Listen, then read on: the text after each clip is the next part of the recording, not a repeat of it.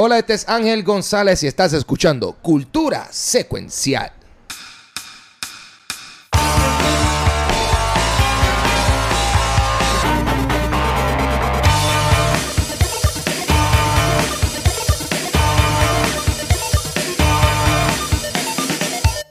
Oh, ea, rayo, bienvenidos a un nuevo episodio de Cultura Secuencial. ¡Ea! ¿Quién Yeah. está ahí con nosotros en el día de hoy? Porque mi nombre es Ángel González, a.k.a. Papo Pistola. Y desde allá en Quarantine Mode, ¿quién más tenemos por ahí? Aquí está Vanesti. Y a rayo, y de otra esquina del mundo. el Saludos a Guacho. Kai Watcher. Eh, ¿Cómo se siente Corillo? Súper bien, súper pompeada. Oh, yeah, Bien, muy bien, bien. afuera, bien, bien Este. Yo creo, yo quiero rápido tirarme del guacho. Guacho fue para el cine hoy, que es la que hay. Uh, Sí, que, atrevido. Sí, tengo que decirlo. Yo le iba a mencionar, bueno, puedo empatar con, con lo de que estamos viendo. Hoy eh, rompí básicamente pues mi cuarentena en cuanto a ir a lugares que no haya sido pues, la casa de mi hermana o los supermercados. Fui a Finers de Popular Plaza a ver un- una película con la gente de Warner Brothers. Este, vimos, era, era una función especial, era, era una función especial que nos invitaron. Se llama el Heist. Espérate, espérate, Dios mío, se me acabó. El robo del siglo, la quiero decir en inglés, pero ok. En, en Puerto Rico está como el robo del siglo. Y mira, mi experiencia en cine estuvo súper bonita. ¿sabes? Y digo bonito siendo charro, bobito, porque yo la extrañaba el cine. Pero, ¿sabes? Cuando entré enseguida me tomaban la temperatura, me, me dieron para que me limpiara las manos, tenían shields en todos lados de las cajas. Y este, cuando nos sentamos también estaba todo el mundo aparte, que yo entiendo que corrió súper bien. O sea, no, no lo vi como nada fuera de lo normal. O Ok. sea, que, que yo, yo digo que pues que es algo que, como mencioné, como mencioné en el episodio pasado, es algo que pues voy a tener que acostumbrarme, es como el new normal de nosotros ahora. Eh, y en verdad ayudó también que la película estuvo súper buena. Este, la película a mí me gustó un montón. Está actores- aquí también. Esto- Not expecting that, que me do follow. Holy shit. Y- ajá. este, o sea, gracias, mi gente. Este, eh, y en verdad que estos tres son súper buenos. Se llevan películas bastante buenas también argentinas. Que si quieren ir a Fine Arts, quieren salirse de su casa de rutina y ir para el cine, les invito a que vean El Robo de Siglo. En verdad que estuvo, a mí me gustó un montón. A mí me gustó un montón. Este, pero ya. Sí, comí, comí popcorn, fue en weird porque yo estaba sentado y decía, compré popcorn y el queso. Y como que lo estuve pensando y me lo compré y me lo llevé conmigo y cuando estaba en mi esquinita sentado en el cine, me quité la mascarilla y me lo comí. Y, y yeah, que pude comer popcorn con queso de cine, hace tiempo no lo hacía.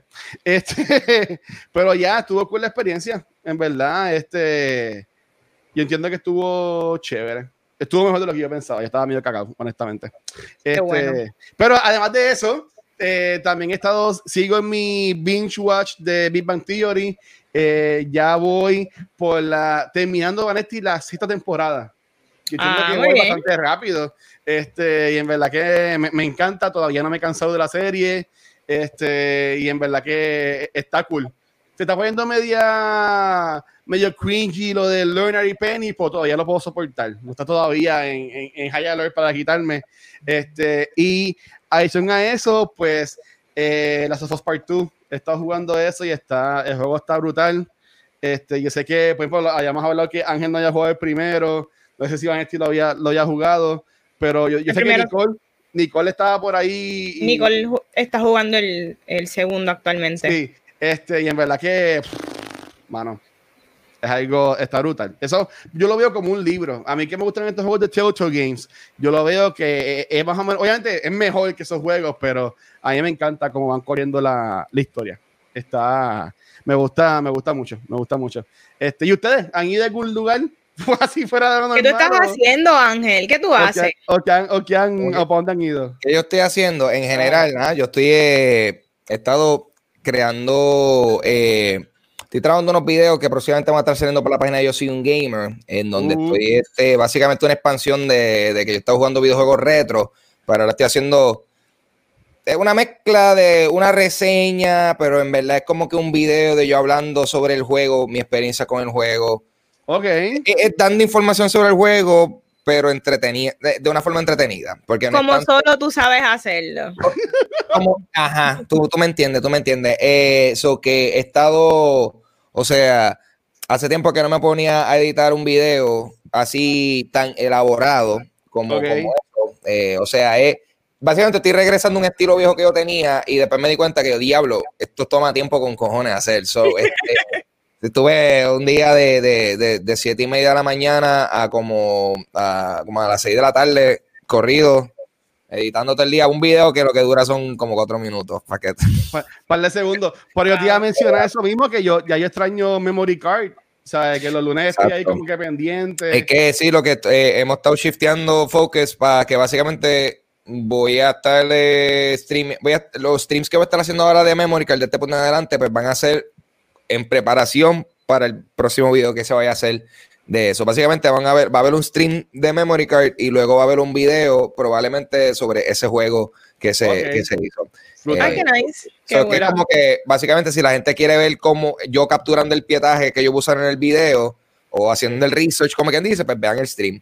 O si tú lo que quieres ver es el producto final, pues va a ver el video cuando, cuando salga. Mira, y hablando de, de ir a lugares a janguear y hacer actividades, Ángel ya fue a esto que puede vouch para esta actividad. Oh, Tenemos ah, a oh, Luxana, que está diciendo que vayan a verla mañana cantada a la playa por, en Ocean Park a las 5 pm. Pero, ¿cómo se llama el restaurante, Luxana? Tira- Tiraba número, uno, número uno, Beach House. Está en Ocean Park. Este está, eh, está en la salida. Hay una área de Ocean Park que, que parece que es como una urbanización que tiene como un gate, pero en verdad tú pasas por el gate Sí, la esquina. ¿Tú me entiendes? Hay un puesto de gasolina al frente, como que un cruce, hay un gate.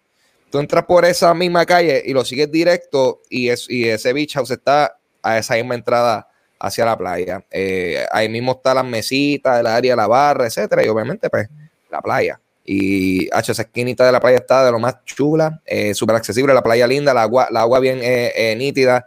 Eso de verdad, si, si tienen el break o tienen las ganas de salir a cachar un poquito de aire fresco, pues vayan a escuchar, vayan a, a- a coger un poquito de sol y escuchar música chévere. Eh, y va a estar Luxana ahí desde las 5 eh, sonando música chévere. So, eh, yo, yo, yo recomendaría eso. O sea, si estamos en esta situación de que, mira, todo el mundo ha sido afectado y más aún todas las personas que sean artistas o negocios pequeños, so, en cualquier momento que tengan oportunidad de apoyar a alguien, Sí. a- algún amigo o alguien que, que, pues pudiese eh, comer con esa, ese patrocinio tuyo, eh, pues sugiero que lo haga. So, eh, nada, espero verlo allá. ¿Tú, Ángel, ¿tú has visto que han, han hecho otros shows así, por ejemplo, de, de comedia o algo? De comedia, nada. abierto? No, De no. comedia, Nada nada, Todo lo que se ha hecho han sido podcasts, eh, live streams, han hecho shows de stand-up por, por, por live, que that's, that can't be that good, Weird. tú sabes, Ajá. este, y, y eso, so, realmente todo, todo el output comédico ha sido eh, video y virtual porque no se puede. O sea, apenas ahora es que están empezando a abrir ciertos sitios y todavía no están contratando necesariamente artistas musicales ni nada. Esto de verdad, eh, el caso de lo de Luxana también fue que eso era algo, eso era algo que estaba corriendo justo antes de la pandemia. Eso fue Sí, como que básicamente un negocio preexistente, pero yo no sé cuántos sitios ahora mismo están abriendo con entretenimiento, aparte de, por ejemplo, el cine, pero yo no sé de otras barras o lugares que a lo mejor tengan música live. Lo que no sé qué va a pasar son la- las discotecas y las barras y todo eso. Yo no sé qué va a pasar. Sí, hay que hacer, mira, shows de comedia en la playa, como dice Luxana. Eso está bien. Sí, eh, yo creo que lo que, lo, lo que hay que hacer es, porque lo- se puede hacer eventos en, en lugares abiertos como parques, sitios públicos y así- o sea, esos son de los sitios que tienen como que, que, eh, disponible para hacer gatherings de gente. Eh, a lo mejor vamos a estar todo el mundo yéndonos a los parques de urbanizaciones y hacer este, a- a hacer show. En la Será. casa bajo techo. Esa es la que hay, esa es la que hay, no la inventamos, ¿tú me entiendes? ¿Y tú, Anne, que has estado viendo, que has estado Pues haciendo? mira, como el programa de hoy, para los que no saben, vamos a estar hablando de música. Yo he estado viendo los MTV eh, Behind the Video, era o no, Making of the Video. ok, y ok. estuve viendo el de Cristina Aguilera de Dirty, Yeah, que no, me yeah. sorprendió un montón. a- como que acordarme de lo controversial que fue Dirty cuando salió Sí. de que los padres no permitían que los nenes vieran ese video, era ultra sexual, y tú lo ves hoy día, es más de lo mismo de lo que estamos ya saturados hoy día, pero en aquellos tiempos fue demasiado controversial y de verdad que la canción me gusta. También estaba viendo el de I'm a Slave for You de Britney Spears y me da risa porque básicamente ese mismo año las dos hicieron como que sus videos más sexuales y, y ambos tuvieron el making of MMTV. Es como que las dos pop princess haciendo como que saliendo de la coraza de Disney y todo esto y revelándose ante el público súper ultra sexual. ¿Ese no fue el año que ya se besaron a Madonna? No me acuerdo, pero maybe fue el año después probablemente, porque me acuerdo que Cristina Aguilera tiene el pelo negro. Y ya, ya. Sí, es verdad, este, las dos se fueron rogue ese año. Sí. Sí, yo me acuerdo que era eh, Extina, algo así. Este... Extina, y todavía esto era Britney pre-2007. Ah, ¿Ese era Britney antes de Justin? No, creo que estaba con Justin. estaba bien todavía. Ok, ok, ok. Este, nada, mi gente, y los que están en los comments y también quieren poner lo que han estado viendo eh, o haciendo, en confianza lo pueden tirar. Este, Ángel, tú que juegas Animal Crossing, ¿viste el, el update que va a salir ahora? Papi, ahora nos podemos meter en el agua. me, encanta que el video, el video, o sea, eh, son tan y tan extremos que la tipa, o sea, no, no se tira, no hace un bomb y se tira al agua, papi. La tipa hace un front flip y se mete al agua. Que yo no sé qué tan bajito está eso ahí, papi. Tú no, no sabes lo que le pasó a Sandra. Está el corillo. Ah, se, podía, se podía dar con las piedras. Se podía Peligroso. Anyway, pero se ve cool. Saludos a Ulta que está ahí también está conectado. Se ve súper chévere, de verdad. Me encanta que, que le están dando, eh, como quien dice, mantenimiento al juego, en ese sentido, que le siguen dando contenido, ya cada par de semanitas suman un detallito, mira, viene un evento. y este es un juego que esto es como cambia todo por temporada. Eh, va a ser un juego que igual, si lo estás pasando bien, va a seguir siendo interesante y divertido porque van a haber cosas nuevas al pasar del tiempo. Ponle que a lo mejor tú te aburriste el juego y, y lo, lo, prendes de nuevo en tres meses después de aquí, pues van a ver un montón de cosas que no hiciste y pues, te lo disfrutas de ese punto en adelante. Ah, brutal, brutal, brutal. Bueno, pero dale, hoy hay par de noticias y que Ángel, dale, zumba, zumba con las news, entonces. Ave María, espérate, la siguiente noticia. La, eh, la siguiente noticia requiere que yo esté cambie de background más adecuado. Ok, ahora sí, dama y caballero. Michael Keaton, quien interpretó a Batman en las películas de Tim Burton, está en conversaciones para volver a interpretar al Cape Crusader en las próximas películas enfocadas en los personajes de DC Comics. Eh, Keaton primero se unirá al elenco de The Flash, película que será protagonizada por Ezra Miller y dirigida por Andy Muschietti, eh, en donde supuestamente y alegadamente tomará un rol parecido al de Nick Fury en las primeras películas del MCU. EA Yeah. Rayo, al fin. Esto era, este this is the type of shit I'm looking for. Ahora sí, estamos hablando, eh, y, hace sentido que también usen a Flash para esto, porque pues, tú sabes, el que kind of can make that happen en ese sentido. So, eh, a mí me parece súper bien. A mí eh, Michael Keaton también desde que apareció en Birdman, pues fue como que un, ya lo estaría cool ver, ver este cabrón con lo de Batman de nuevo, de verdad aunque él le tiró, él le tiró duro en esa bueno, era parte del script de la película, pero básicamente era, él estaba como que batching ahí a, a los superhéroes y whatever. Pero, pero sí, mira, eh, yo sé que hubo un tiempo que nosotros todas las semanas hablábamos de Flashpoint y yo sé que a Vanessa le encantaba. Me enferma Flashpoint. pero, Vane, ¿qué, qué, qué, qué pensaste cuando se esta noticia de Quito? ¿Qué tal conversaciones? ¿Qué viste de eso? Para mí es como que súper brutal. A mí dame Batman en cualquier película de DC, yo no tengo problema. Y Michael Keaton para muchas personas es su Batman favorito. So, esto hypea, adicional a que hay mucha gente que está medio despompeadito con Ezra Miller como Flash. Todavía no se ha confirmado si Ezra Miller va a continuar en ese rol, porque él tuvo un par de conflictos. Él le dio a una tipa en una barra, o ¿sabes? Cosas que no se ven bien que hagan. Así que no sé, de verdad, no, no sé qué van a hacer, pero para mí está cool. Un rumor que me gustó es que Ryan Reynolds quizás regrese como Green Lantern para esta película. So, diría, Dios mío? That's freaking cool. That's cute. como que si va a ser Flash por todas las películas viejas de DC, como que pues claro, no hay problema traigan a Arnold también, como Dr. Freeze. Oh, I agree, I agree. Sí. Es más, tú sabes que Algarete, Algarete, eh, que haya una escena que estén todos los Batman. Boom, pa, pa, pa. Ten- Keaton, eh, eh, Clooney, Kilmer. To- y Kilmer como está ahora, no me le pongan CGI. Ah, Ay, bendito, gordito, lo quiere gordito. No, no, no, Keaton como, como que diga, Kilmer como está ahora. Eh, Yache. y todos, los- todos los Jokers, eh, hacer un, un, un multiverse ahí en el garete. Las versiones animadas también. También, animada. Todo. eh, el, el salió el, el, Dios mío, ¿verdad? Hubo un Batman que era como un anime, Algaré, también, ese. All of them. Lo que sea. Diego, también. Andy Muschietti, que Andy Muschietti es el director de las películas de It, so De si It, va- también va a traer elementos de horror en esta movie, yo estoy pompia.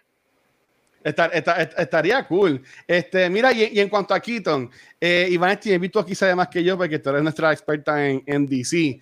Eh, esto yo la, yo la en otro época que salí, pero, ok, este, Pattinson se sabe que es Batman, pero se ha confirmado que él va a ser Bruce Wayne. Porque estaría cool que hicieran como, un tipo Robert Pattinson en, en su película de The Batman. Se sabe que va a ser Batman, pero se ha confirmado que él va a ser Bruce Wayne. No. Si Pues nos vamos por el tecnicismo, Ajá. no Porque sé. Yo, yo estaba pensando que se tiren un Batman Batman, Beyond. un Batman Beyond y que sea McGuinness. Ok. Eso yo, yo pienso que eso es considerando de que la película de, de Robert Pattinson la piensan encajar en el Ajá. mundo que ya existe, which yo creo que no. Para mí que esta película va a ser más a lo del Joker de Joaquin Phoenix, no necesariamente va a conectar con lo que es Flash, ni Wonder Woman, ni tampoco Aquaman. Para mí se beneficia de que esté aislado en otro mundo, la cual pueden crear lo que sea bajo esa interpretación. Ok, que, que yo como que, me- no sé por qué, pero me, me- me he tenido eso en la mente, que nosotros, por- yo en mi caso, que en caso tirándole a DC, si ellos tiran esa, que hagan calladita y nos sorprenden, eso quedaría brutal. A, mí me eh, la cabeza. Marvel quiere el mundo cinemático conectado, DC no tiene que estar conectado, no sigan. Está bien, está bien, dale, me, me- me quito, me quito, me quito, me quito. Otra noticia. Dale, Ángel. Y estaba, buscando la imagen, no me dio tiempo. Eh, Cobra Kai estrenará su segunda temporada en Netflix después de ser parte de YouTube Premium por los pasados dos años. Esta serie va a continuar eh, la historia de la franquicia de Karate Kid y cuenta con las actuaciones de Ralph Macchio y William Zabka, quienes interpretan a, la- Daniel LaRusso y Johnny Lawrence. Aún no se ha confirmado la fecha de estreno de la tercera temporada. Mano, yo no he visto esto y esto estaba en YouTube y esto fue como un, yo sé que esto fue como un palo, like, la, cuando salió la, eh, vi mucha gente hablando de Cobra Kai, Sí. no lo he visto. Eh, ¿Alguno de ustedes lo ha visto? Yo no. Yo, No, pero la yo tengo una pregunta bien seria. Yo necesito saber si How I Met Your Mother son los responsables de que exista esta serie, porque esa fue la primera vez que yo escuché una versión de, de esto de Cobra Kai, ¿me entiendes? Donde quizás el villano no fue el villano y entendemos más sus intenciones Sí. en Karate Kid. So, en verdad, alguien que me aclare en el chat si How I Met Your Mother tuvo que ver algo en, en esta serie. Mira, por, a- por ahí está Edwin y también está Leo, que yo sé que ya han visto Cobra Kai, pero a mí, tú que dices de How I Met Your Mother, eh, Barney siempre decía que el bueno haya sido Johnny. Exactamente. Entonces, y, y lo que yo sé de Cobra Kai, que no sé mucho, es que este, la Russo eh, es como se ha convertido más en un douchebag y que el, y que el bueno en sí de la serie es Johnny. Que está como que changing his ways y escoge a alguien como que para ser su mentor. ¿Sabes? Que maybe sí, maybe How I Met Your Mother pues, creó este fanbase de Maybe. gente pidiendo esto y pues, pues está cool que vaya para Netflix para yo poder verla porque yo no tenía YouTube Premium, por eso fue que nunca la pude ver, pero ahora estoy pompeado para verla al fin. Pompeadera, de verdad, yo la quiero ver. Yo estoy tratando aquí de poner ver la foto aquí. Yo, eh, por alguna razón, yo siempre confundía Karate Kid con eh, esta otra serie de películas, con Three Ninjas. Eh, oh, a mí me encantaba eso los nenes. eh, yo no sé, ajá, esta, dame aquí, Three Ninjas, que también esto fue como que su propia franquicia, salieron un montón de Sí. películas de estas. Yo me acuerdo que una era hasta con, con, con Hulk Hogan, yo creo. Este, y no, ah, there we go. Este, y mano, nada, o sea, yo no, sé, en mi vida no sé la diferencia entre Teen Ninjas y Karate Kid. So, para mí, Cobra Kai puede ser una, una un, un, psico de Teen Ninjas. Yo, yo de hecho, Otra cosa más de cultural appropriation. Ay, Dios mío. Todos estos nenenitos blancos tumbándose las movidas asiáticas. Ya, este Ángel, ¿tiene otra noticia? mira eso, mira eso. Ese, ese tipo, eso es privilegio. Colt Rocky and Tom Tom. ¿Qué es eso? Ese nombre. What? Anyway, eh, la noticia. Eh, Paramount Pictures y Nickelodeon anunciaron que la nueva película de SpongeBob, The SpongeBob Movie, Sponge on the Run, estrenará en el formato VOD, Video on Demand. Aún no se ha confirmado la fecha del estreno, pero Paramount eh, Pictures y Nickelodeon sí dejaron saber que la película estará disponible para stream exclusivamente en CBS All Access a principios del 2021. So, no mucha gente la va a ver, entonces. Diablo, mano. ¿Quién tiene CBS All Access actualmente? Yo no. Yo no. Ni lo voy a tener. No, pero el, el, el video on demand creo que es que sabe que va a estar para que tú la puedas comprar que si en, en Apple TV y eso, pero para cuando vayas a ir en un streaming service, eh, el streaming service que van a coger va a ser el de CBS All Access. Como por ejemplo la de Scoop, que la de Scooby-Doo, que también mm. es animada. Esa película pues estaba video on demand, pero va a salir ahora, creo que a finales de junio, en HBO, Max. ¿Sabes? Que va a ser, que, yo entiendo que va a ser algo, algo así.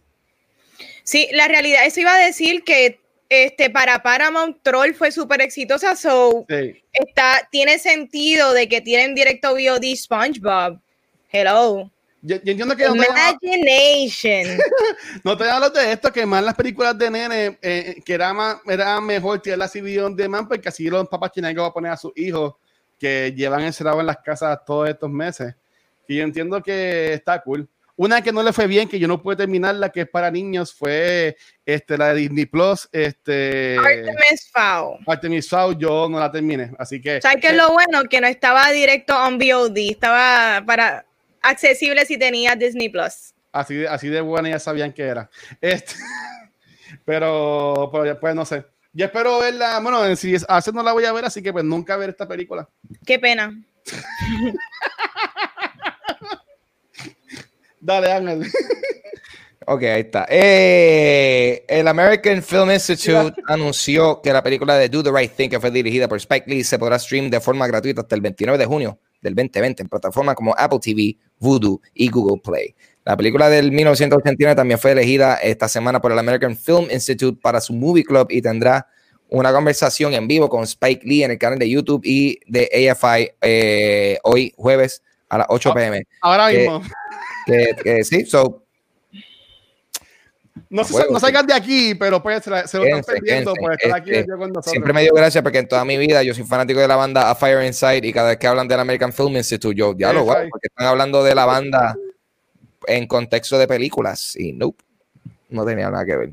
No, eh, yo estoy pompeada. ¿Dónde es que va a estar gratis la película? En Apple TV, Voodoo y Google Play. Ok, so yo creo que sí, esto es una película que sale en el 89 y es Spike Lee, yo creo, y si está gratis, why not watch it? ¿Me entienden? No, y, y, está, y está, eh, yo más siempre me acuerdo esta, esta película porque tiene estos close-ups de las personas así como que mirando para abajo. Y Spike Lee siempre hace películas buenas. Y más con lo que, todo lo que está pasando, pues yo entiendo que es bastante válido que ellos la tiren y la pongan gratis para todo el mundo. Y a él siempre le ha gustado jugar con la, ¿cómo es que le llama? El orientation de, la, de las tomas, como que él, mm. cambia mucho el, shift. Te puede marear en las películas, pero le gusta hacerlo. Sí, o sea que hay una escena que sale, el, que sale el mismo, que es básicamente ese de como que la, la cabeza bien grande, pues como está acomodando la cámara, que a mí siempre me, me llamó la atención eso. Mira para allá. Yeah. Mira para allá. Yeah, el Puerto Rico Comic Con anunció que la versión junio del Puerto Rico Comic Con Sessions se llevará a cabo el sábado 27 de junio, es mañana, si está escuchando este en podcast. Eh, el equipo de Cultura Secuencial tendrá un panel a las 3 pm eh, en el cual se va a estar conversando sobre las mejores películas de lo que va, eh, lo que va del año y qué esperan de las demás películas que están por estrenar, junto a sus invitados especiales, Alexandra Núñez, de Segunda Alexandra, Eric Rodríguez, de Atabey TV, Eh, y esto va a ser a las 6 pm que va a estar comenzando el Cosplay Showcase at Home. A las 7 pm el equipo de Ready Set Gaming va a estar eh, teniendo un live stream enfocado en Animal Crossing New Horizons. Y recuerda enviar tu video de 30 segundos a PRCC Sessions at tercerhombre.com para que puedas participar del Cosplay Showcase at Home. EA Rayo. Sí, bueno, pompeado, honestamente. Eh, nos invitaron de nuevo a la gente de Comic Con y pues, claro, vamos allá. Y vamos a tener a Alexandra, que es parte de la familia, y vamos a tener a Eric por primera vez de invitado con nosotros, que yo entiendo que el tema va a estar súper cool. Este, y desde ahora, eh, con la gente de Wonder Brothers, podás saber que para julio, para el 6 de julio, vamos a tener un panel enfocado en las películas de Nolan, que hay menos que Vanetti va a estar Gozando. Eh, gozando. Como Este, que tengo ya un episodio de mi cumpleaños de esto. Vamos eh, haciendo un, eh, un panel ya. de, de películas de Nolan como preámbulo al estreno de Tenet que va a ser en, en el mes de julio. So, gente, también esperen eso por ahí. Corillo, ya, esas son noticias del día de hoy. Se acabó. Pero mira, Yeah. vamos, vamos a hablar rapidito porque esta noticia salió ahorita y Vanesti me lo mencionó antes de, de empezar a grabar. Este, y Ángel que te encantan los parques. Eh, hoy salió la noticia de que Splash Mountain van a cambiar eh, la estética de- del ride. O sea, el, el team del ride. ¿Sabes? Que estos animales, estos, estos personajes que salían antes, Estos animales. eran de la película, eran basados en la película de Song of the South Mm. pues ahora van a estar enfocados en la película de, de Princess and the Frog. Princess and the Frog, la Sí. princesa Tiana. Sí, que, Ok, que le, van a cambiar, le van a cambiar eso, o sea, que va a ser ahora más, más New Orleans, este, con, con ese vibe. Y uno de los comments que yo leí que más me llamó la atención es que esa de que a veces ponen como que restaurantes también de la misma temática, Sí. que a- al final de la película, pues tiene como que este restaurante de ella. Este, Que estaría cool que también lo pongan. No, y de, de por sí, este, esa área, eh, Disney tiene ciertos asesores que son como, como si fuese New, New Orleans Square. ¿sabes? tiene ese flow. De por sí, so, como que ya tiene la estética, es cuestión de entonces ahora ponerle que el ride vaya consono con, con sus alrededores. Y, I mean, brutal, dale, sí, eh, Splash Mountain es de los de las atracciones más viejas. Por un lado, uno quizás está como que pues, el, el aspecto eh, histórico de, de la atracción, pero por otro lado es como que, you know, considerando la historia, el revolú que tienen con la película, al, Exacto. al cual- de donde sale eh, la temática de, de la atracción, pues como que está cámbialo, fuck it. Eh, sí, y, y eso se presta también para que hagan este. Probablemente va a ser más o menos la misma ruta, pero para que le den un refresh brutal. ¿Tú me entiendes? Esto es una oportunidad que le den una nueva vida a algo que lleva mucho tiempo eh, en el parque. A, a mí me ha sorprendido que la gente lo ha cogido bastante bien. ¿sabes? Yo busqué un par de comments este, cuando estaba guiando, que supone que no estoy en el teléfono, pero estaba leyendo la noticia y los comments que leí, la gente este, que estaba pompeado con esto. Que le gustó No, la idea. y, y que de el por sí que- activa el jutsu. Wow. De por sí esto es una tendencia que hace Disney, como que si ellos tienen un ride que ya está viejo y ellos pueden revamper en, en algún tipo de brand ya de ellos, lo van a hacer, ¿me entiendes? Y que más que de Princess and the Frog, que cae completamente perfecto en Frontierland, que ahí es que está en el parque por lo menos de Orlando. Y si viene restaurante, yo quisiera, ¿sabes? Para mí, flavors, como que esa comida de New Orleans, Cajun, para mí estaría súper brutal. Y why not? Pa- why not quitarle algo que tiene un spin y una connotación un poquito negativa y darle una mucho más positiva. Sí. Al fin. Yo estoy culpa de So, eso. sí, Pero ya, así que ya vamos para el tema, vamos para el tema de la semana. Vale, vale, tíralo, tíralo. Bueno, el tema de la semana es básicamente música, de nuestra música favorita, nuestros conciertos, canciones, pero yo quería entrar hablando de cuáles han sido nuestras influencias, ya sean nuestros papás, este, música que escuchamos que no deberíamos escuchar a la cierta edad. So, yo voy a arrancar hablando de que en mi caso, eh, la música que yo creo que me gusta ha sido altamente influenciada de los gustos de mi papá. Sí. Eh, desde pequeña, yo te diría que ha sido Michael Jackson, eh, hip hop de Dr. Dre, Snoop, salsa romántica, ultra balada de Luis Miguel, Cristian Castro y Ricardo Montaner. Pero luego de eso, la música que realmente me marcó, yo diría que es late 90s, early 2000. Y yo creo que era porque esa era la edad específica en que yo estaba en la televisión viendo un montón de MTV y un montón de Video Box. Esa era mi vida, porque cuando tú tienes esa edad, tú no tienes nada más que hacer. Bueno, a lo mejor ustedes, pero yo no. Mis papás no me enviaban para campamentos de verano. Mis Yo veranos eran en casa, encerrada, viendo televisión. Así que yo te diría que esa, esa década o esos años son los que han determinado mis gustos y lo sé porque al sol de hoy mis playlists en Spotify todavía tienen todas esas canciones que me encantan. So, yo quería que ustedes arrancaran hablando cuáles han sido las influencias de ustedes.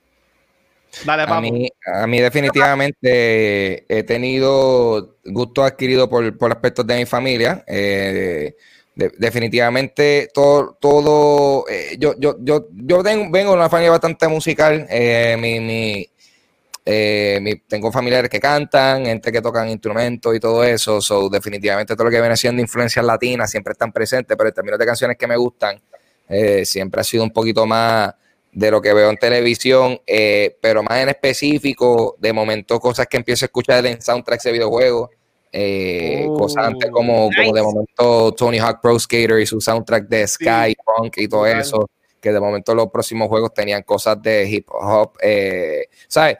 Y, y eso es sumándole a todo lo que yo estoy escuchando, tanto en la radio, eh, MTV, tú sabes que eso era cuando existía MTV, TRL, eh, esos programas de VH1, que de momento tú estabas viendo videos de música extraña a las 2 de la mañana y tú...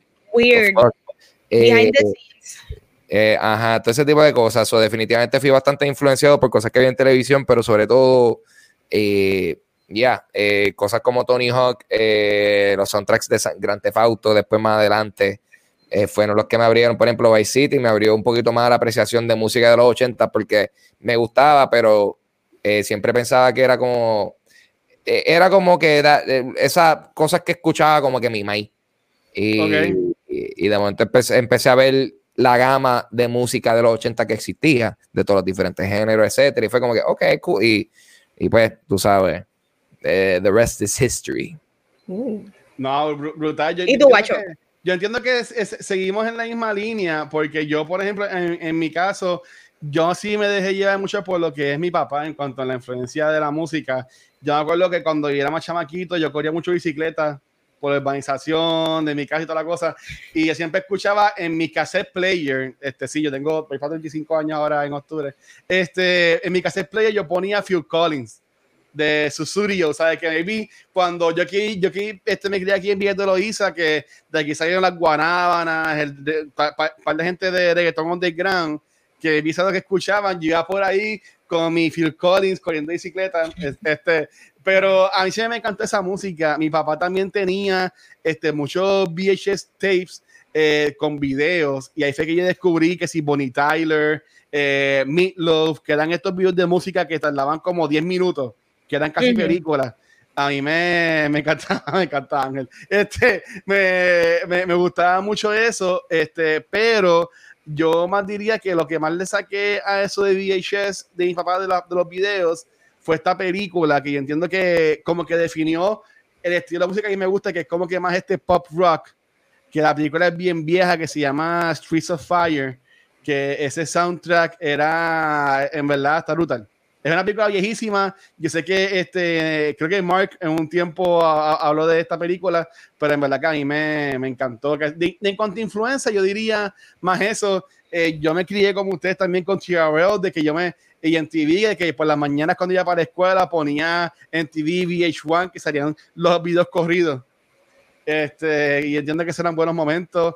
Eh, D-Box y también pues, ver los mensajes que la gente ponía este, a- abajo. Pero... Chico pa' chica, chico pa' chico. Exacto. Eso era Videomax. Ah, eso Max era Papi. videos. Pues ok, era- eran esos, esos videos, esos canales así de, de, de, de video. Pero yo entiendo que, que sí que, y algo que leyendo los comments, eh, veo mucho eso, que muchos se están dejando llevar por, por, los, por los papás, por la mamá, eh, la familia en cuanto este, la música. Ujú. Yeah. Qué nice. Este, ya que estamos hablando más de música y Watcher habló más o menos de qué género son los más que él escucha, Ah. yo quería saber, para que la gente sepa cuáles son los, los favoritos de música de Papo Pistola, porque Yeah. con ese nombre parecería algo y no lo es. Este, no, no. Este, para nada, para nada aparenta lo que, lo que, lo que soy. Este, mi conciencia está aquí presente para dejarme saber que yo, ahorita mismo yo estaba eh, viendo un, eh, un, había un live stream de Depeche Mode en vivo eh, que estaban publicando porque mañana sueltan un DVD de un concierto de su última gira y entonces me lo tiraron por live stream hoy y pues yo estuve ahorita gozando por dos horas aquí bailando en, el cuarto yo los vi hace, bueno, vamos a hablar de eso mismo, pero eh, sí, ellos son de, de mis artistas favoritos, definitivamente Depeche Mode. Eh, me, encanta la, me encanta la banda, su trayectoria musical es impresionante, tiene un catálogo eh, excepcional y, definitivamente muy influente en, tanto mis gustos musicales, pero también este tipo de música que yo hago, como estoy haciendo también música, ellos definitivamente han sido una inspiración en términos de, entonces, inspiración musical. y pero la otra banda que, que considero que es mi, de, de, mi top, mi top, y el que me conoce sabe de, sabe de ella, ah. es Ramstein, que es la banda. Lo sabemos. Y lo has dejado eh, yo, lo, yo los vi en el 2012 y sigue siendo el mejor show que yo he visto en mi vida. Lo iba a ver de nuevo este año. But COVID had other chance, the other uh, plans. Eh, oh. Y pues, vamos a ver, pero de esas son mis top. Y obviamente tengo un montón de otras influencias musicales y gustos, o sea, eh, eh, eh, también me encanta artistas como Nine Inch Nails. definitivamente muchas cosas que tienden a ser cosas electrónicas pesadas, pero de momento por el otro lado, tú sabes, mano, es que esto, esto, es un viaje, si uno se pone a compartir todo lo que uno escucha en Spotify, es como que hace un cojón de cosas. Pero, yo dije, mencioné esas dos como ejemplos principales, como que de ahí para abajo, pues es todo empezar a especificar. Ok. ¿Y tu Watcher? Para de Spotify, este, yo diría que mi, mi, Spotify tiene este desde, wow, vamos a irnos desde hasta desde Lee Fonsi hasta Metallica, ¿sabes? Más pesado porque yo honestamente así de los pesados nunca seguí mucho pude descubrir muchas bandas así más pesadas cuando trabajé en una tienda que trabajé con Ángel de que hablaban de tópicos calientes, este, como Ángel siempre dice, pero a, mí lo más que yo escucho y la gente que pues, conmigo en el carro lo, lo, sabe, es más lo que en español. O sea, yo, yo me muero y esto fue mi hermana que me, me, me, llevó a este mundo. Eh, lo que es Fia La Vega, por ejemplo, yo muero por Fia La Vega. Este, yo sé que ahorita vamos a hablar de esto. Eh, Jarabe de Palo, que recientemente pues, falleció Pau, eh, que ya estaba con, este, enfermo, de, enfermo de cáncer ya de muchos años. Eh, bandas hasta que la gente ya lo odia ahora mismo, pero Maná en sus tiempos también. O sea, que yo, yo soy más de, de lo que en español. Ay, la gente odia por porque está de modo odiar, de verdad. Pero a mí me pero pone, pon, una canción de Mana y tú la vas a cantar en la barra. Este, no. Estéreo, Fito Pai, Ángel no. Mm, este, ok, Ángel. Fito, Fito Pai, este, pero en, cuanto si me voy para música en inglés, a mí me gusta uh, mucho eh, eh, Sheeran, eh, escucho mucho bandas como Green Day, eh, pero algo cómico, y entiendo que yo lo he mencionado antes aquí, si no fue aquí, fue en, De la Baqueta, pero hablando así de música, no sé si esto después lo íbamos a poner, pero yo cuando estaba en high school, ahí, bueno, yo, a mí me gusta mucho, yo, soy fanático de Justin Timberlake, siempre lo he dicho, y yo escuchaba mucho Backstreet Boys y en Sync, y cuando yo estaba en high school, en séptimo, de séptimo a once, todos esos años nosotros invitábamos un grupo de panas a Backstreet Boys y en Sync en talent shows. Y pues... Siempre era feito. En, en Backstreet Boy, en Backstreet Boy era Chris. No, Chris era en Sync. Kevin. En, no, en Backstreet Boy era. ¿Quién yo era? Howie. Howie. En Backstreet Boy era El Howie. Boricua. Sí, este. Y en, y en Sync era. Este, Chris Kirkpatrick. No sé cuál es. Es feito el grupo. Este, pero, pero sí, sabes que yo en verdad, yo tuve, gracias a Dios por mi familia, volviendo a lo que estaba hablando ahorita, mis gustos musicales también pues, varían un montón desde lo que es español a, a cuanto lo que es entonces música más americana, más pop, así. Pero ahí tú, Vane. Eh, en mi caso, para mí me gustan muchos géneros, como ya podrían saber, pero una de mis bandas favoritas es Phoenix. Y es porque es, es rock alternativo, pero yo diría que es como que más popeado, es como que mucho más poppy y es como que este feeling good, este music y me gusta mucho, especialmente el álbum de Wolfgang Amadeus, para mí me encanta un montón. Pero a mí también me gusta mucho el hip hop. Yo me disfruto un montón el hip hop. Yo te diría que una de las canciones que cuando yo estoy como que, que me siento super fly, yo siempre escucho Black and Yellow. Ese es my team guiando para el trabajo. Yo me siento súper a fuego escuchando Black and Yellow. Pero sí, yo creo que cada uno, cada persona como que depende del mood, Ajá. escuchan ciertas canciones. Cuando yo estoy súper happy, yo escucho también mucho la de Rock With You, que es una de mis canciones favoritas de MJ. Yo como que Rock With You es una de mis canciones Oh, favoritas. Este, The Holland Oates también me encanta. Este, You Make My You Make My Dreams Come True, la amo. So, ¿qué canciones ustedes escuchan cuando están bien pompeaditos? Y ya, todo está bueno. Mm. Eh, a mí me gusta escuchar eh, Slam de Pendulum. Esa canción, me, po- ese es un, un hype, un hype increíble. Este, es una canción drum and bass, so ya adelante, ya tú sabes, es, es música para tú de pompearte, let's go, para hacer ejercicio, como que para o, o- o- pa- o- o para darle una prendida a alguien también funciona. Este, eh, y tengo, hay una canción de una banda que se llama Devil Driver, que se llama Clouds Over California, que esa canción yo la escucho y, y es como que yo, macho, mano, si yo me tiré para caída, yo me quiero tirar escuchando esa canción. Oh, like- Ajá. like, es súper extremo, se siente bien extreme e intensa para lo, para lo que uno va a hacer. Este, so, definitivamente. Esa- Pero esa- nada, hay más La canciones. en Rocket. ¿Por qué no, te, no la escuchas en Rocket? Porque rock, montarse en Rocket es como morir. Ay, no, ese rey es horrible. es Lo verdad. odio. Eh, eh, a, mí, a mí me agita, hay más canciones que yo, de- ese rey, eh, ese rey debería tener más canciones, es what I'm saying. No, mira, Dios mío, no. Ese Yo escucho rey- Rolling, cada vez que yo me monto en ese Ah. coso, yo escucho Rolling de Limp Bizkit obligado. Like, keep No. rolling, rolling, rolling. Y yo, No, pero a la- a la- de los- ah, ah, puñeta. Horrible. cuando ellos Pues, sacaron el, el CD, este, el de Nuki, no me acuerdo cómo se llamaba ese CD. Chocolate Starfish. Exacto, que los videos todos eran como que tenían continuidad, la- la- los videos como que seguían la historia. Eso, yo siempre me acuerdo de eso. Y Rocket, eh, saludos a Elliot, que uno de estos Patreons, este, cuando, eh, no sé, hace un par de años atrás, yo fui con él para Universal y él básicamente me, me peer pressure, porque a mí no me gustan esos rides así que son a aire libre. A mí me da paise.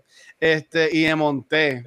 Y yo decía, ok, si es de chiquito, yo puedo montarme. Y en verdad que eso, Es eh, horrible. esa lógica no la voy a usar nunca más en mi vida. Este, yo me morí como cinco veces en ese ride, pero la canción que teníamos puesta, que Ángel dice Rolling, esa es la, la que pusimos. Qué Este, cool. y, y, y yeah, ¿sabes? Pero no me voy a montar, no me voy a montar. Por lo menos ya, ya sé que existe y, y, y está, pero, pero no, no. Mira, la pasé este, bien mal. espérate, te- tenemos a, a, a ver qué te piensan de esto. Ultra dice que cuando él va a lugares tarde, les pone el Tinson de Power Rangers Turbo. Uh, Yo no, qué- yo, no, yo no me acuerdo de esa canción, pero pues si alguien se acuerda, pues ya sabe cuál es la Major Laser, dice Ana. Eh, Naruto Opening Scene. Naruto Opening 4. Go. Ok, cool. Cool. Este. ¿Y tú, Ana, en cuanto a qué canciones te. Bueno, te, tú la men- mencionaste. Sí, todo el mundo sabe que Black and Yellow, Black and Yellow. Pues mira, en el caso, mami, es que me quedé viendo los, los comments. Este, en el caso mío, a mí me gusta mucho y esta, esta canción es mi, mi, mi go-to song cuando estoy guiando lo que sea. Este, Under Pressure de Queen con David Bowie. A mí esa, esa canción me encanta. Ya la puedo escuchar eh, millones de veces, millones de veces.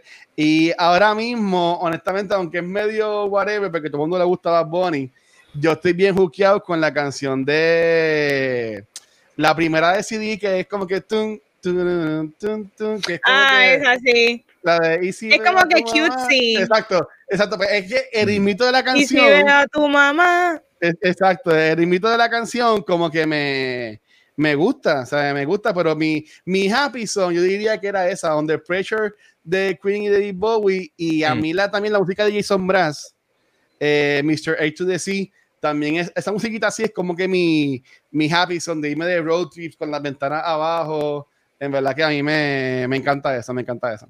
Brutal. Pero vamos a hablar de experiencia, así que vamos a hablar de conciertos. Para ustedes, un concierto memorable puede ser bueno, como puede ser malo, y no necesariamente son los artistas, quizás las personas con las que andamos. Así que yo quiero saber esas experiencias.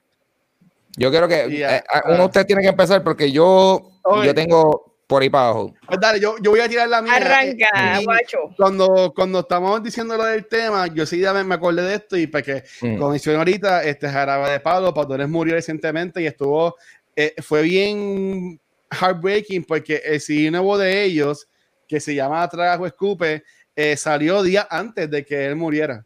Este, y, y, esta y la primera canción que ellos sacaron era esta canción que se la dedicaba a la, a la hija eh, que yo entiendo que y, tú veías el video ya se veía bien malito, pero en cuanto a conciertos, el primer concierto que yo fui fue uno de Jarabe de Palo para decidir de, de agua en, en, el Coliseo de Roberto Clemente, no, en el Coliseo de Bayamón, no sé cómo se llama, pero era, era un concierto en el Coliseo de Bayamón. Ese fue mi primer concierto que mi hermana me llevó. Y después de ahí mi mamá siempre me llevaba con ella. Bueno, yo en verdad tenía que ser un patriz para mi hermana, porque siempre estaba colado con ella en las cosas. Qué horrible. Este, ella me llevaba a los cositos de Fiat a La Vega. Este, y yo entiendo que también eso eh, me, me llevó a encantarme esto de música en vivo, pero de experiencia brutal, para después yo que ustedes sigan, eh, hubo un concierto que fue en el Morro, cuando yo estaba en, en creo que era en cuarto año, como para el 2002-2003, que se llamó Madre Tierra si ustedes se acuerdan de, de eso. Ahí cantó Draco, ahí cantó Fiala, Vega, ahí cantó todo el mundo. Y era brutal porque era aire libre. La tarima estaba, eh, que tú viendo la tarima, tú le dabas la espalda al morro. Pero estabas ahí, ¿sabes? Aire libre y en verdad que fue algo bien brutal. Era, fue como que un gusto puertorriqueño, vamos a decirle así. Qué nice. Y yo con todos los panas míos de la high school, las amistades tirado así en, el, en, en los verdes del, del, morro, este, en verdad que está brutal. Eh, y para ya callarme la boca, otra cosita que a mí me voló la mente recientemente que fui, eh, fue uno que yo fui de, el último que fue de Ed Sheeran, que lo trajo la gente de Move Concerts. A mí me sorprendió mucho porque cuando él sale, yo veo que sale, yo que él solo no había banda, no había nada. Y enseguida pensé, diablo, este hombre va a lip sync. Y yo tripeado, yo pensé, ok, cool. Pero él, él, solo hacía todos los sonidos, hacía los ritmos. Oh, y, en, verdad que, como que yo me di cuenta como en la segunda, tercera canción, porque siempre empezaba como que strumming la guitarra y como que le daba algo, como parece que era un pedal o algo, y se quedaba ese ritmo. Y después le daba como que cantaba a la guitarra y también se quedaba ese beat. Y después pues tiraba la canción que en verdad que a mí me voló la cabeza ver a alguien que sea tan talentoso que podía manejar todo eso él solo. Y en verdad que eso estuvo, estuvo brutal. Pero ya, dale. Este, este pues el primer concierto que yo fui fue el primer concierto, de hecho, de, de Jennifer López en Puerto Rico. Fue en el 2001 y fue en el Roberto Clemente. Y ese fue el regalo de mi papá para mí y Nicole y la pasamos brutal. Luego de eso, mira que, mira qué cool es mi papá no gustándole el reggaetón, nos llevó a Nicole y a mí a un concierto de Wisin y Yandel. Y yo estaba en octavo grado. Y para ese tiempo, la canción que arrancó, que de seguro le estaba devastado, es la de Se activaron los pistoleros. Bendito. Yo pienso que mi papá se quería morir, pero a la misma vez, siendo un papá bueno, pues aquí con mis nenas, llevándola a esto que le gusta de reggaetón. Y mm. pues siempre me voy a acordar de eso. Todo el mundo como que fuiste a ver a Wisin y Yandel y yo sí con mi papá. No, nunca pude bailar ni nada, pero sí, este, esa fue una de mis experiencias. Voy a hablar de una experiencia de una artista que yo amo, que me encanta, que la sigo, que en verdad para mí es como que Woman Empowerment, pero el concierto de ella fue una mierda. Y fue Rihanna en el Irán oh. ¿Qué pasó? Eso, es bien feo para que tú casi no era, Mi pompiadera con Rihanna era demasiado. Yo pagué yo no sé cuánto, este, como casi como 180 dólares por ver a Rihanna en arena y yo decía, Dios mío, yo me voy a morir.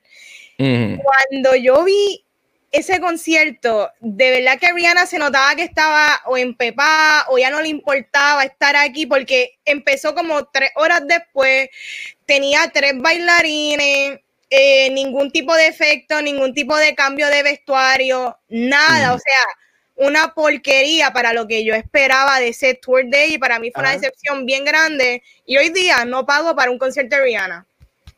Punto y se acabó, definitivamente. En el Beaton yo fui. Ay, perdón. dale. No, no, dale, pero yo voy a continuar, pero dale. No, eh, rápido. En Irán Beaton yo fui a Cultura Profética, me gustó un montón. Y el último de Residente fue ahí en el Irán Beaton. Y en verdad que quedó, quedó bueno. Yo entiendo que ahí es bueno que sean bandas que te pongan a bailar y a brincar, porque tú puedes irte por- a correr por ahí por el field y pasarla bien. O que el artista Pompe, no sé, porque Exacto. Rihanna tiene buenísimas canciones y yo no sé qué le pasó. Pero una de las mejores experiencias para mí, y quizás no es la mejor artista ni tiene la mejor voz, pero fue Katy Perry. El concierto Oh. de Katy Perry en Puerto Rico ha sido el concierto más immersive, el, el show más grande que yo he estado en concierto en Puerto Rico o en Estados Unidos. Ella tiene un chorro de bailarines, ella este, trajo también un tipo de tec- tecnología como 3D para tú apreciar ciertas partes del concierto. Ella trajo globo, ella trajo tanta cosa que quizás sí para recompensar pues su voz, pero si tú eres fan de Katy Perry, en verdad que tú la pasaste brutal. El concierto fue todo un show y yo entiendo que hay artistas que tú vas pues para ver su gran voz, maybe como Adele, que pues tú vas para eso, pero para Katy Perry tú vas pa- mayor parte, el 60% es por el show brutal que ella monta y ella no decepciona. Y créeme que si Katy Perry regresa a Puerto Rico, yo iría full. ya. Un artista que yo nunca he podido ver en concierto y yo me muero por ir es Bruno Mars. Vino a Puerto Oh. Rico, yo nunca pude ir y lo sufro al sol de hoy porque es uno de los artistas más completos. Yo he ido a los dos que él ha hecho en Puerto Rico y en verdad Te que lo, hace, hace buenos shows, como por ejemplo Ricky Martin, que hace buenos shows bien brutales, pero así como estaba mencionando el de, el de Katy Perry, que tenía muchas 20 mil cosas y whatever, el de Lady Gaga aquí en Puerto Rico también fue con una escenografía brutal, ¿sabes? Eso cambió, eh, eso dio vuelta como 30 mil veces, tenía que ver hasta, hasta dragones botando fuego, que en verdad que estuvo súper cool. Así de que sea más impressive la escenografía y las cosas que pasaban. Ese y uno 3D que yo fui de Viva Nativa en Roberto Clemente. Verdad, era bien porquería, pero pues era, era, era 3D, era 3D. ¿Cómo que 3D? Explica. Le tiraron con manguera, algo así. no, no, en verdad no era porquería, ¿sabes? Este, te dan unas gafas en la, en la entrada y tú, ¿sabes? Lo, había un par de efectos de- en las pantallas, pues eran bien grandotas y tú veías que si las eh, flores o veías así como que la- las luces o los diseños de la pantalla como que dando vueltas. En verdad era un gimmick, pero para aquel tiempo eso fue como que diablo. Tuvo que haber sido como para el 2000, yo estaba todavía en high school, fácil como 2001, 2002, por ahí. Que en verdad que. pues, Yo quiero saber los de Papo. Sí, Ángel, esto es lo tuyo. Este concierto. Primer concierto cuéntame. que yo fui, que, que fui a propósito, que fue como que yo quiero ir a ver esta banda, fue cuando vino Iron Maiden, como 2007, Brutal. eh, que estaban como que en su tour de Somewhere Back in Time, eh, tocando todos los éxitos, la pasé cabrón. eh, eh, y luego de eso eh, he podido, eh, eh, he viajado, porque pues, lamentablemente a Puerto Rico no vienen muchas de estas bandas que yo quiero ver. Sí. So, este, me he visto en la obligación de ir viajar para ver estos artistas. y pues eh, fui a, en el 2012 a ver Ramstein, los vi en vivo. Y eso fue, y está cabrón porque como que piqué de primera. Lo- o sea, Sí, eso fue la primera banda que viajé a ver y ha sido lo mejor que he visto. Y después de ahí, papi. O sea, eh, no, no es que nada más todo lo demás sea una porquería, es que nothing compares. So, es como que he tenido que ver todo y, y como que disfrutármelo en otra categoría. Pero de- después de ese, en el 2013 fui a ver Muse y ellos también, excelente banda en vivo. Ese tipo canta y toca, eh, eh, ese tipo un ángel. A mí me Eh, encanta Muse. Excelente presentación y la escenografía también para ese, para ese tour. Tenían como que era como una pirámide de pantallas que de momento se invertía, pero Ah. inmensa, como que ocupaba la, la pantalla completa. Ok. Y que, by the way, no, no, no, no, no, no me pongo a hablar del hecho de Ramstein porque eh, se, se- bu- I mean, busquen Ramstein y, y vean. O sea, yo creo que ahí no tengo que decir why it's awesome. Sacrificaban, sacrificaban gente, Esto pasa en el show. la sangre a la. A la Brutal. Te quemaste, cabrón, te ¿qué es quemaste en el, en el show. Eh, mira, yo estaba abajo, yo estaba como tercera fila parado Eh, y papi, ese fuego, había un fuego que no era ni, no era ni cerca, y había un fuego que estaba como que en la, el medio de la tarima, y yo, cabrón, yo siento que se me quemaron las cejas. y yo no sé cómo estos tipos están ahí pegados. Ellos, relax, relax. Stuntman, son eh, stuntmen de seguro. Tienen que estar todo, todo, todo sudado porque eso tiene, eso, eso no sé. No, ellos tienen que estar este eh, cubiertos en este eh, ahí, ahí, ¿cómo se llama esto? Flame retardant, este cosa, tú sabes, pues, para eso mismo. Eh, porque no, literalmente en, en, un punto del show, como que a él, a él, le cae una ducha de chispas como por 30 segundos corrido. El tipo está like, y yo, like, ah. Este, anyway, de eso vi eso, vi Muse que estuvo brutal. Después pude verle Above and Beyond, que son, yo voy a considerar ellos también como concierto, porque lo fui a ver en el Madison Square Garden. Uh, eh, Madison Square de música electrónica, un party masivo en el Madison Square Garden. Yo nunca había visto una, una, cosa similar. Pero, mano, aquí quiero mencionar como bono, como bono. Ah, bueno, porque hablé al principio de que fui a ver Depeche Mode. Eh, y eso fue en el 2018 y los vi en el Hollywood Bowl en los Ángeles. Solo vi, vi una banda legendaria en un venue histórico. Pensando, nada más pensándolo me da, me da feels. Y lo más gufiado fue que no compré merch adentro, pero afuera compré una camisa pirateada a cinco pesos. que tenía el tour y todo, como que esta persona se fajó para hacer esta camisa eh, pirateada. Hablando de eso, Ángel, tú que viajas mucho para conciertos, esa experiencia tiene que estar brutal porque, ¿sabes? Tú, tú llegas el mismo día o llegas días antes y después te vas enseguida. ¿Cómo, no depende. yo, yo, yo, uso, yo uso eso como excusa para irme de viaje. Voy al evento como última cosa, como primera cosa y después me quedo un par de días más y jangueo en el sitio. Ah, es como que la, es la excusa perfecta para ir a un sitio, porque yo nunca había visto, yo nunca había ido a California y la justificación perfecta para ver este concierto, o no tan solo está yendo a un sitio por primera vez, pero está yendo a un sitio por primera vez y viendo esta banda que tú quieres ver. So, le da más importancia todavía al viaje, te lo disfrutan más, más memorable. Eso eh, sí, yo definitivamente me quedo. Yo no, porque yo siento que eso, eso, eso es un estrés innecesario, tú llegar el mismo día a ir, porque no te lo disfrutas, porque vas a estar cansado o, con la ansiedad de que te tienes que ir. Pero yo tengo que mencionar, fue un, fue un evento, fue un party realmente de música electrónica, pero, pero considero, pero ha sido, creo que, o sea, aparte de Ramstein, mejor evento que he estado, y fue aquí en Puerto Rico, uh. fue el Stereo Music Fest, eh, la segunda edición, que fue en eso entre convenciones, que entre el lineup de artistas de la noche para que vean lo, que, el 2009 y el eh, fue como el 2009 este evento, como todavía había esta mezcolanza de, artistas de diferentes géneros en un mismo evento. Eh, en esa noche estaban tocando eh, los Bloody Beetroots en una tarima, estaba Cultura Profética, Tego, Puya y, quien yo fui a ver principalmente, The Prodigy. Y esa gente. Wow.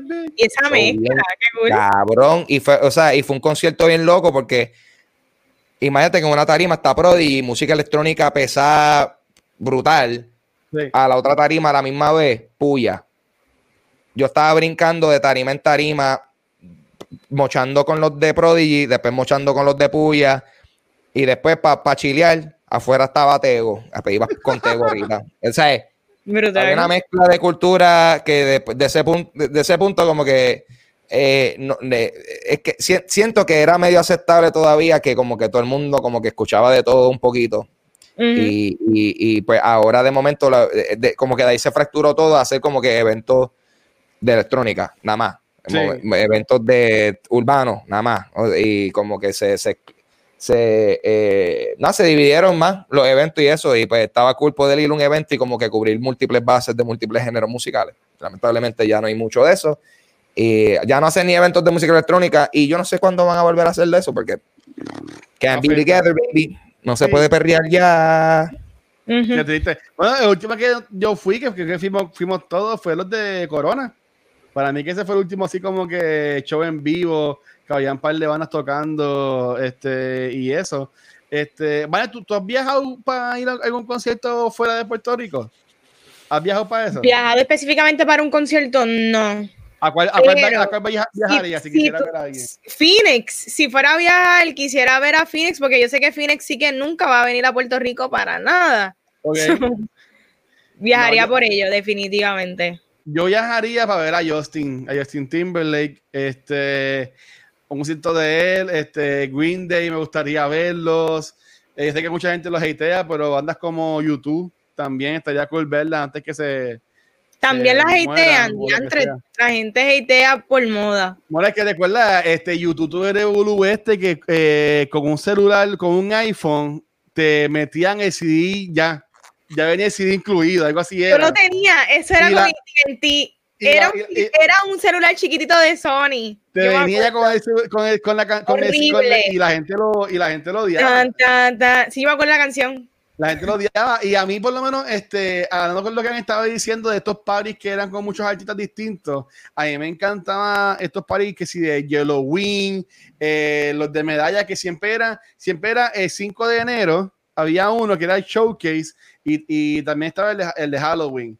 Y a mí me encantaba porque el de 5 de enero siempre era, bueno, los que yo había ido en Hotel San Juan y pues en este lounge estaba que si escapulario, cuando ibas para acá, este, habían raperos, este, ibas para otro lado y había música electrónica, que yo entiendo que eso está cool. Para mí que, y sé que hay mucha gente que le gusta, para mí que la, la acogida de reggaetón pues fue dañando eso poco a poco y para todos los países de perreo.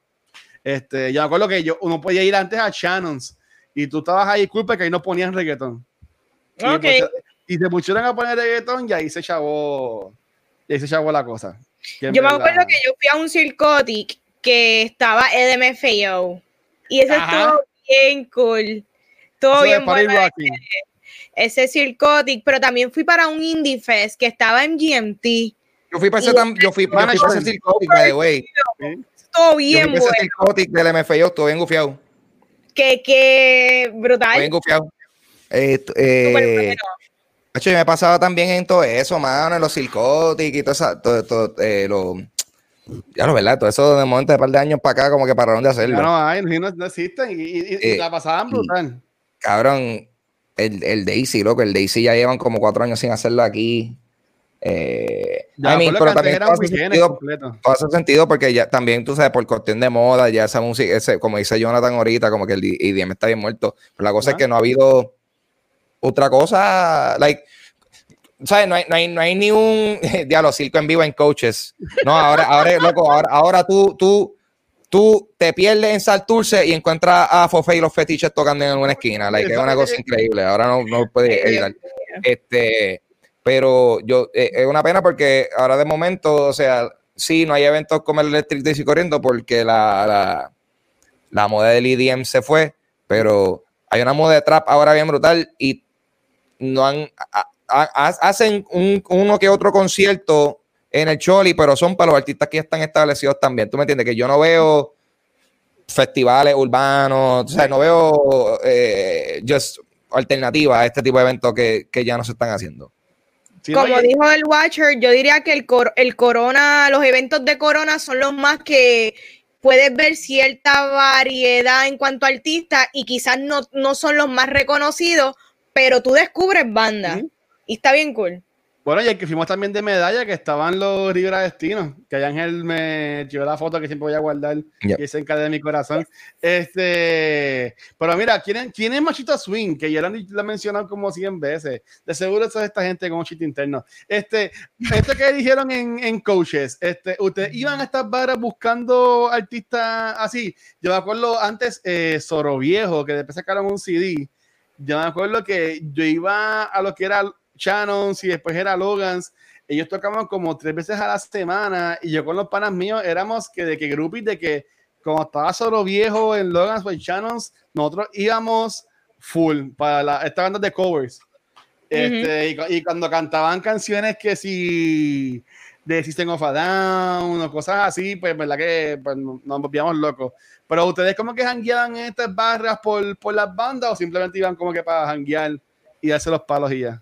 Había una en el 8 que iba mucho, no me acuerdo si era Índico, in, ellos hacían un montón de covers, Ah. pero le daban su spin. Y no me acuerdo el nombre de esa banda. Siempre era en Río, en el Dice, eh, todos los jueves que tocaban, to- estuvieron tocando el mismo set de cover como por cinco años corridos. Fácil.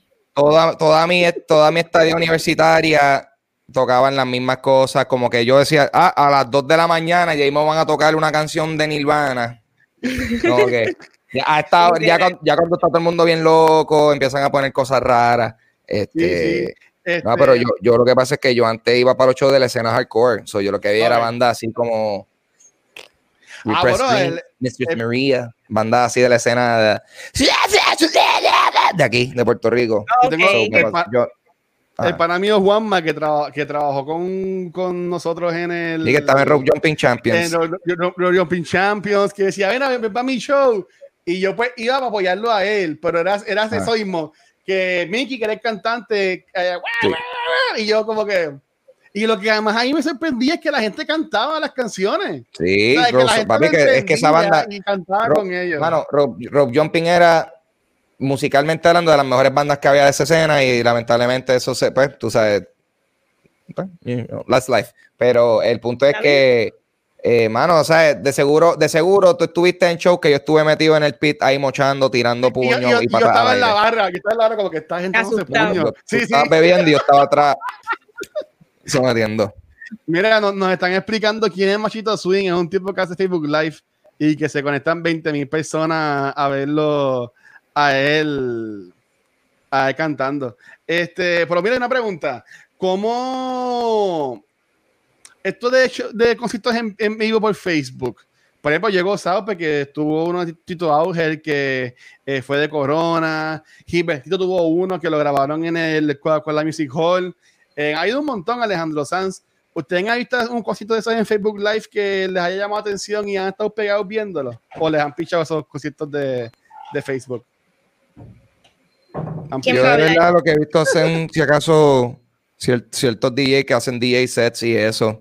Ok. Pero también es que no, ha- no ha habido alguna banda particular que a mí me haya interesado que yo quiera ver su live. Eh, o sea, lo- por ejemplo, hoy lo que vi fue un live de Depeche Mode de un concierto gra- pregrabado. Ya, tú sabes que no es ni, un, ni, no es ni una sesión que están haciendo ahí al momento. So, Ajá. este, you know, es eso. También, como yo estoy haciendo streams a cada rato, ¿qué carajo voy a estar yo viendo otros streams? A cada- ay, tengo que setear yo el mío. Sí. ¿Y tú, y tú, Vane? Pues mira, en verdad, hablando claro, un live en concierto no hace ningún efecto en mí. Yo creo que lo mismo yo podría ir a YouTube y ver estos artistas en otro concierto o en cualquier otro evento. No, no estoy detrás de un live porque no, la experiencia de un concierto para mí es estar ahí en la grada y disfrutarme el concierto. Y por eso quiero que Corona se acabe ya, porque yo quisiera pensar que en algún futuro lejano o cercano yo vuelva a ir a un concierto. Yo, extraño eso que está brutal, ¿verdad? Que no se sabe. Yo estaba viendo ese concierto de Depeche Mode y yo estaba like, diablo, when the fuck ¿Todavía no, la- are we todavía no lo han cancelado again? o lo cancelaron ya, Ángel? ¿Qué cosa? Ese concierto que te ibas a ir. Que en Eh, septiembre. a mí, no, bueno, yo tenía dos conciertos que iba a ver este año, uno lo Ah. cancelaron y otro está pospuesto hasta nuevo aviso. Ya. Eh. Que- Pero no, lo que está viendo hoy, este, es como que yo veo eso y yo, diablo, yo no sé cuándo nosotros vamos a poder estar en otro concierto. Esto está cabrón. Mira, y, y alguien también tira conciertos en vivo en, en Twitch, es Ángel, así que eh, y con, Sí, con sí. Luxana se tiran Sí, esos conciertos ahí, y ahí está Gulta tirándolos, que en verdad que está súper cool. Y Entonces, él- está bufiado. Es que pues, eh, lo que pasa es que pues, hay que movilizar gente para eso y también eh, el, el- el- no es fácil. Eso requiere mucha producción, eh, más de lo que la gente. O sea, para hacer un stream decente y más si es de música, requiere, requiere meterle mano. So, No, este, a mí me sorprende el, que hizo Post Malone, que, que hizo los covers de, de Nirvana, ¿sabes? Como eh, eh, en nosotros cuando grabamos, ay, hay que checar los micrófonos, ¿sabes? Entonces tiene el sonido de esa gente que está tocando uno en la sala, uno en el balcón, uno acá, que esté todo sinqueado y diablo por internet, que no haya lagging, que esté uno más adelantado que el otro. En verdad que eso tiene que ser bien, bien chabón. Sí, I mean, I mean, la realidad es que most of that shit es pregrabado, porque there's no way que tú puedas hacer eso así, tan ponchado y están en todos en sitios diferentes. There's no way. Oh. Ok, ahí tenemos. Ahí está. So, tú sabes, eh, Ángel sorry, sorry por, sorry por de, de joderle la magia del cine. Si, ah, si tú ves una, un performance en- de- por live streaming de, de Facebook o YouTube y tú dices, wow, qué, qué sonido más impecable. Wow, que no se ve cuadriculado ni nada. No hay un. Probablemente fue pregrabado y preproducido y te lo están premiering. So, Mira, mira, como escuchaste de Tito el Bambino, como dice Ultra. Este, no sé, yo no, yo no escuché este de Tito. Pero no sé, mira, no me interesa. Luciana quiere que yo, can- yo canto feo. Yo canto feo. Y Edwin está bien, sí, e- existe tipo swing ese, que cool, pero no, no, no sé quién es. que sigue, Edwin sigue spameando los, los comments con el machito swing. Este, ese. Pero nada, para ir ya haciendo lo que es este episodio, como ya, ya sabemos que vamos a hablar en After Show, pues vamos a tirarlo para acá. ¿A qué, qué artista que tú no pudiste ver en vivo porque se murió? Tú quisieras como que viajar en el tiempo y poder ir a un concierto de ese artista. mano, Michael, Michael Jackson, Obli. Michael MJ, MJ, en verdad. Yo creo que no hay, no hay más nada que decir. Todo el mundo sabe que la que hay con Michael Jackson musicalmente hablando. De verdad que, de, de- mano, o sea, él era the, big, the, the, the last biggest legend de música en vivir. eh, y después murió Prince y después murió el segundo. ¿Tú me entiendes? Y Ujú. fue como que pues ya, se acabó todo. Y después murió Bobby y fue como que bueno, ya olvídate, no No, hagan música, se acabó todo. cuando él murió, él estaba como que empezando un tour, ¿verdad? O que iba a empezar un tour. El último tour, sí. uno. Sí, exacto. So, Hay un documental de ese tour. Qué, qué, qué brutal, qué brutal. ¿Y tú, Vane? También Michael Jackson, Michael Jackson. eh, si fuera por eh, voces, me encanta, me hubiese encantado también escuchar a Whitney Houston en vivo. este. Oh, ok. No, yo en verdad me, me hubiese estado chévere. Este mismo David Bowie también. A mí me encu- encantado escuchar a Cerrati. O sea, eso es estéreo, un concierto de ellos hubiese estado, yo pienso que, que, que brutal. Y sí, mira, sí, este, Ultra dice lo mismo que Michael Jackson. Este, pero no, en verdad, me- me- yo, yo diría más Cerrati. Cerrati con, con Soda Stereo. A mí me hubiese gustado eso. Y Luxana dice que también este Whitney Houston. Así que, nada, este, chicos, ya le metimos a la música hoy. Este, vamos a tirar ya mismo un after show que va a salir mañana. Así que si quieres ver el after show, tienes que buscarlo por nuestra página de Patreon. Así que lo vas a- ahí lo puedes encontrar. Este, mira, Selena también. Selena y Luis me dice que José José. Ok, está bien. Pero nada, ya para después irnos para el after show, mi gente, ¿algo más quieran decir sobre la música, este, conciertos, artistas, bandas? Pues entonces, pues, cada cual si uno los consiguen y pues ahí irnos entonces. Mano, pues, que la música en general está brutal. Deberían, este, pues, tan pronto se pueda, ir a eventos musicales, pu- vayan, vayan a ver a Luxana si pueden, porque definitivamente es un evento musical a lo cual pueden ir. Gratuito. Ea, rayo, aquí fue. ¡Wow!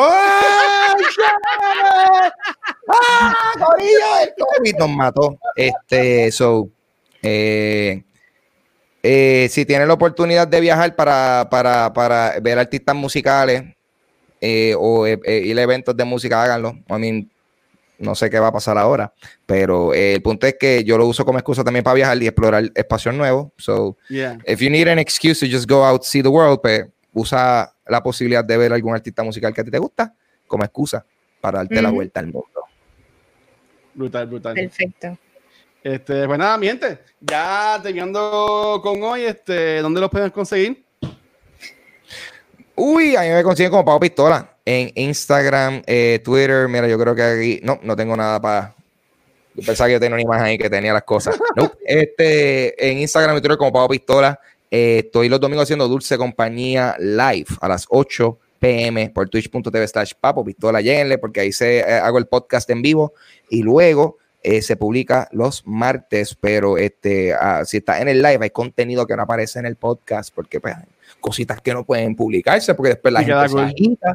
Hay contenido exclusivo también porque hay hangueo y hay cosas y hay cosas que no se van a poder disfrutar en audio. Tienes que actually verlo para disfrutar. Y, Yeah. y también lo feo de hacerlo live es que se puede interactuar y ustedes pueden formar parte del episodio. So, lleguen allí, Corillo. So, Papo Pistola básicamente en todos lados donde hay redes sociales. ¿Ok? Este, ¿y tú, Vane? Ahí me consiguen Instagram y Facebook como Vanessa. He estado como que media apagadita, pero deja que arranque y llegue Tenet, que voy a tener mucho de qué hablar.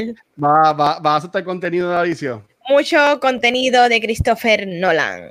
Este, sí, nada. Este, yo, a mí me pueden conseguir como el Watcher en cualquier red social, pero este, esto hay, hay que decirlo y, hay que, y, que hablarlo. Este, voy a coger un segundito y quiero, obviamente, nosotros ya Cultura llevamos alrededor ya más de dos años que pues estamos Ángel, Vanesti, también estuvo Gabriel, este, toda la semana ahí, entiendo que nada más hemos fallado una semana, un jueves, este, pero ya desde la semana que viene este, van a haber unos cambios que se van a dar cuenta, así que, Papo, si quieres tirar algo ahí.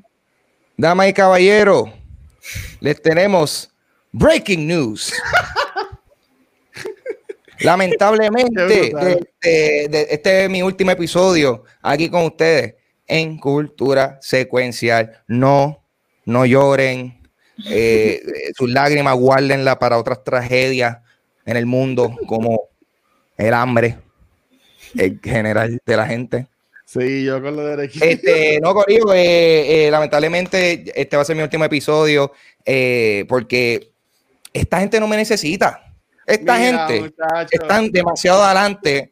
Yo lo estoy anclando, yo estoy anclando el progreso de cultura secuencial, Corillo. Esa es la verdad. Nah. Ellos están ahora mismo echando para adelante a un paso sin precedente. No embuste, no, no fuera de control. Eso, todo eso es cierto. de- definitivamente todo eso es cierto. Estoy muy contento porque ahora mismo yo, eh, eh, lamentablemente, tengo una posición en donde tengo que salirme de aquí. Tengo que salirme de aquí. No hay chisme, no hay nada. es que simplemente. Yo, yo estoy, es que, cabría, de verdad, fuera de vacilón, yo estoy siendo extremadamente dramático, estoy tratando de conseguir un chiste y me di cuenta que no me sale el chiste Que no porque de verdad me, me está dando, me está dando un poquito de sentimiento. Yo pensaba que I could be funny about this, pero no puedo. Este, todo, yo he estado ya para lo que se, lo que se siente que son tres años, pero de verdad.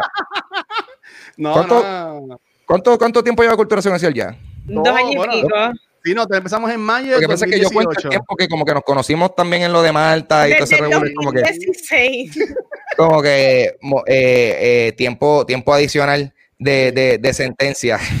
No, no, pero Ay, este, eh, esto ha sido una experiencia súper cool porque he podido conocer a un montón de gente, eh, tanto, tanto gente de, de, de, de medios, de, de los blogs, de otros compañeros que eran de contenido, sino este, toda la gente bien preciosa que nos siguen, que de momento nos ven por ahí en los eventos que, que vamos en live. O sea, está bien cool ver todas esas, todas esas caritas reconocidas en todos los eventos que se hacíamos en vivo. Este, de momento, eh, compartir la información, sentir que estamos creando como que esta, esta super mega familia de, de, de, de- de- no sé, mano, se- eh, cultura secuencial se siente chévere, se, se, se siente que se creó una cultura. Este, eh, pero nada, Corillo, a lo que voy con esto es que yo, yo eh, lo digo todo esto de forma de vacilón porque más bien lo que esto significa es que yo no voy a estar aquí ahora toda la semana.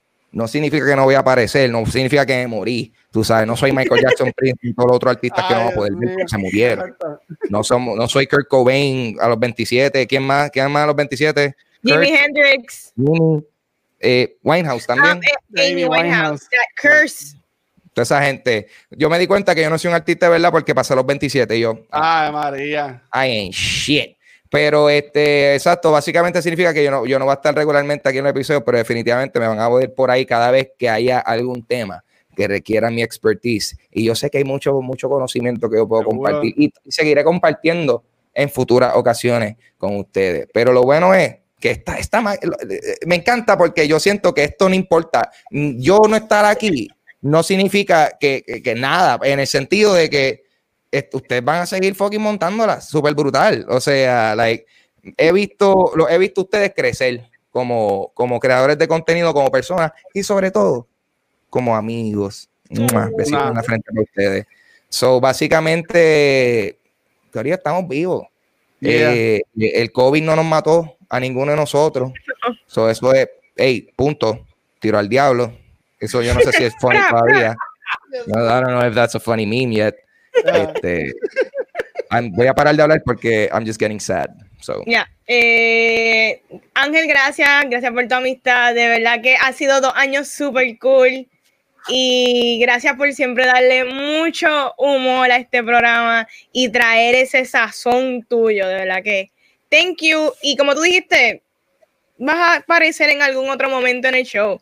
No es un adiós, es un hasta luego. Y de seguro nos vamos a ver en un montón de eventos porque nos gusta hanguear nos gusta los shows de Ángel, así que apoyen a Ángel en todos sus future endeavors, igual que nosotros. Sí, no, o sea, como que vamos a seguir dándole chat a, todas a, todas las cosas y de mi, de mi parte, ¿sabes? yo Ángel lo conozco ya hace un montón de años atrás, eh, desde, que trabajamos juntos, los eventos y ahora el podcast. Eh, Ángel fue si no fue la primera, fue la segunda persona que yo le dije lo de podcast y enseguida me dijo, mira, tiene que compartir todo este equipo. Me, dio una lista y así como él me lo puso, yo lo tiré para Amazon y lo, y lo compré. y yo pude haber metido tantas cosas extra y lo porque no era necesario, pero. Y no, tú y estos calzoncillos, yo, ah. Eso es mío. pero, no, pero en verdad, mi, mi hermano, este, gracias. Eh, sea, Cultura sin ti no hubiese podido llegar hasta donde está ahora mismo, así que sabes que te queremos un montón y en verdad que éxito para allá, para todo lo que estés haciendo. Este, pues nada, no vamos a seguir porque no vamos a hacer todo el mundo a llorar aquí. Así que nada, eh, nuestros Patreons, este, a mí me pueden conseguir cualquier lugar como el Watcher y no no podemos despedir sin darle gracias a estos Patreons. Así que gracias a Silma, Shirley, Crisia, Chizo, Joel, Luis, Jorge, Elliot, Abraham, Michael, Alberto, Alex y Antonio. Si quieres ser tan cool como ellos y como Ángel, pues ve a patreon.com slash cultura secuencial. Ahí vas a ver los dos tiers, uno de dos pesos, uno de cinco pesos, para que te cuenten nuestro Patreon y puedas obtener contenido exclusivo como lo que son los after shows de nuestro programa que están saliendo ahora el, el, mismo día que sale el episodio, como al mediodía, sale el after show. Este, si estás pelado, no hay problema. Como quiera puedes conseguir todo el contenido de Cultura Secuencial en culturasecuencial.com. Ahí vas a ver los podcasts, vas a ver los episodios en formato de video y también este, vas a encontrar el área de los blogs que para la gente están entrando ahí. Así que ya saben, todo el contenido lo puedes encontrar en culturasecuencial.com. Yes. Corillo. Esta es mi última despedida. Ah, oficial. Oficial. Come on, oficial. Eh, gracias por estar aquí con nosotros. Gracias por estar conmigo en todo este tiempo de Cultura Secuencial. Hasta la próxima. Esto ha sido Cultura Secuencial. Cuídense mucho. Bye bye. Gracias a la gente que estuvo en el live. Te queremos, Ángel. Dios los bendiga. Y después los bendice y los mata. Eso es lo que